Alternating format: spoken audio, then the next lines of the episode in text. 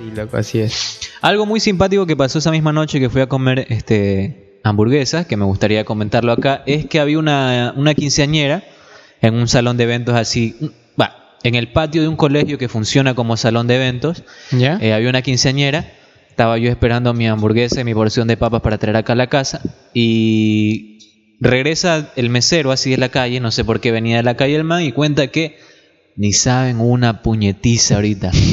Rica puñetiza hubo. Yo decía como, ¿qué, qué pasó? No hay, no hay nada, o sea, no veo ningún Claro, tumulto, ¿qué no veo el tumulto propio de una, de una puñetiza. No sé qué hacía él adentro y cómo se pudo enterar de, de la puñetiza y luego ya veo que empieza a salir la gente, ya como apesadumbrada, como diciendo, uy, ¿qué pasó? ¿Qué pasó por aquí y por acá? Y veo a- efectivamente al chico que había sido golpeado, que tenía el ojo como si hubiera boxeado contra Floyd Mayweather, loco. O sea, tenía literalmente una bola.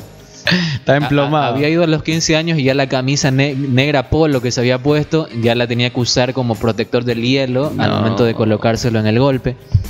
Y, y bueno, decían que pare- al parecer la pelea se había dado porque este, el, al que lo habían golpeado había molestado al hermano de uno y vino el hermano mayor a decir qué te pasa con mi hermano, lo boxeó y lo dejó ahí, ahí golpeado. Y ocurrió algo muy muy triste y es que pude presenciar el momento en que llaman al taxi. Pero antes, antes de esto, un- algo que me llamó la atención, estaba como ciertos familiares de la quinceañera afuera como consolándolo, diciéndolo, pero mijo, ¿para qué te metes en esto?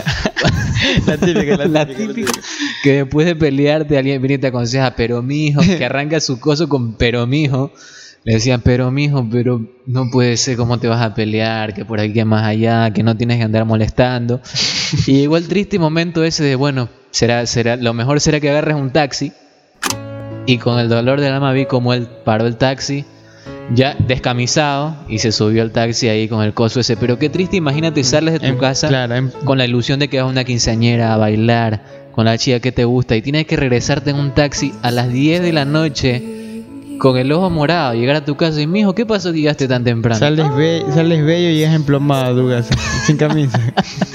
Y con el ojo todo morado, hermano. Y lo- ahora que un ojo morado no se te quita hasta después de 15 días, tienes que ir al colegio el lunes a poner la cara y decir, miren lo que me pasó. Claro. Contar que te boxearon por ser bully de un este de un muchacho. Entonces, De un panito.